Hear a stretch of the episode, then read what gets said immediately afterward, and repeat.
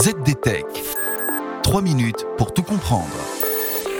Bonjour à tous et bienvenue dans le ZDTech, le podcast quotidien de la rédaction de ZDNet. Je m'appelle Louis Adam et aujourd'hui je vais vous expliquer qui sont les Anonymous, ce groupe au contour flou qui revendique de nombreuses attaques informatiques.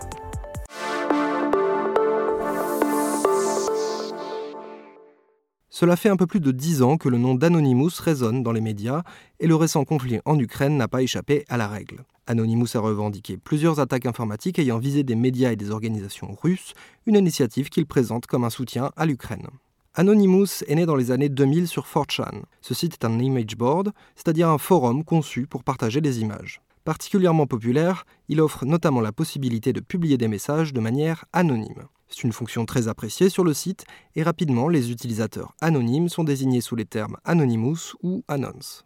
Derrière ce nom, on retrouve un ensemble disparate d'habitués de 4chan aux compétences et aux opinions diverses mais unis sous une même bannière. C'est notamment sur 4chan que le groupe adoptera certains de ses signes distinctifs encore utilisés aujourd'hui, comme le masque de Guy Fawkes, leur costume ou encore tout un argot propre à cette communauté. C'est aussi à cette époque que les Anonymous commencent à populariser la pratique du raid, une invasion soudaine d'un espace numérique par leur communauté. Cela peut prendre la forme d'une avalanche de commentaires, de piratage de sites web ou d'un simple harcèlement en ligne. À l'époque, le groupe n'est pas particulièrement politisé. Leur principale occupation, c'est d'organiser des plaisanteries douteuses pour le plus grand bonheur de leurs membres. Mais cela change à partir de 2008. Cette année-là, les Anonymous décident de s'en prendre à l'église de la scientologie et commencent à avoir recours à des attaques d'IDOS pour faire tomber les sites web de leurs victimes. Avec ce premier coup d'éclat, les Anonymous vont rapidement faire parler d'eux et y prendre goût.